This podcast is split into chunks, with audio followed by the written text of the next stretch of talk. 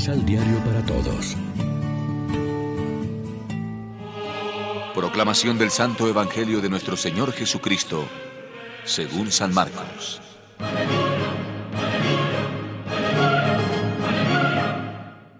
Entonces se adelantó un maestro de la ley que había escuchado la discusión. Al ver lo perfecta que era la respuesta de Jesús, le preguntó a su vez, ¿Cuál de los mandamientos encabeza a los demás? Jesús le contestó, El primer mandamiento es, Escucha Israel, el Señor nuestro Dios es un único Señor. Al Señor tu Dios amarás con todo tu corazón, con toda tu alma, con toda tu inteligencia y con todas tus fuerzas. Y después viene este. Amarás a tu prójimo como a ti mismo. No hay ningún mandamiento más importante que estos. El maestro de la ley le contestó, Muy bien, maestro, tienes razón cuando dices que el Señor es único y que no hay otro fuera de Él y que amarlo con todo el corazón, con toda la inteligencia y con todas las fuerzas y amar al prójimo como a sí mismo vale más que todas las víctimas y todos los sacrificios.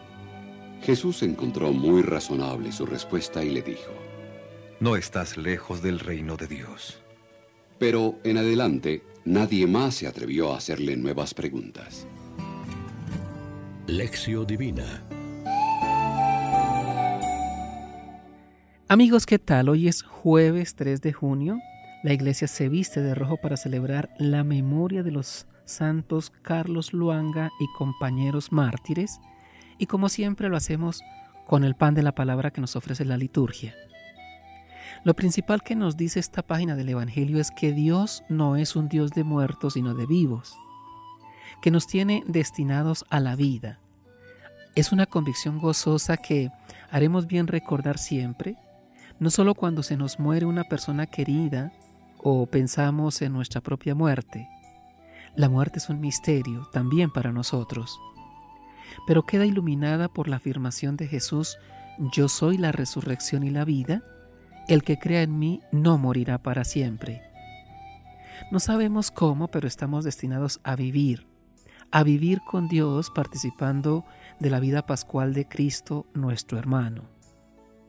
Esa exige existencia definitiva a la que somos invitados a pasar en el momento de la muerte, la vida de los que en ti creemos no termina, se transforma, tiene unas leyes muy particulares distintas de las que rigen en este modo de vivir que tenemos ahora.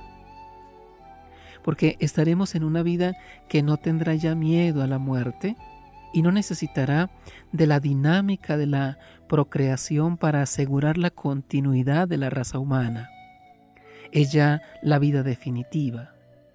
Jesús nos ha asegurado a los que participamos de su Eucaristía, el que me come tendrá vida eterna y yo lo resucitaré en el último día. Reflexionemos. ¿Con qué espíritu asumo los mandamientos de la ley de Dios? ¿Son pesadas normas y frías disposiciones que agobian mi existencia? ¿O más bien son orientaciones de un padre que ama a sus hijos y busca lo mejor para ellos? Oremos juntos.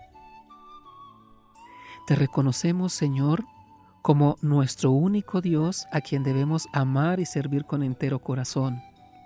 Dios Padre de ternura, cercano a los que te invocan, infunde tu amor en nuestros corazones para que cumplamos el mandato de Jesús. Amén. María, Reina de los Apóstoles, ruega por nosotros.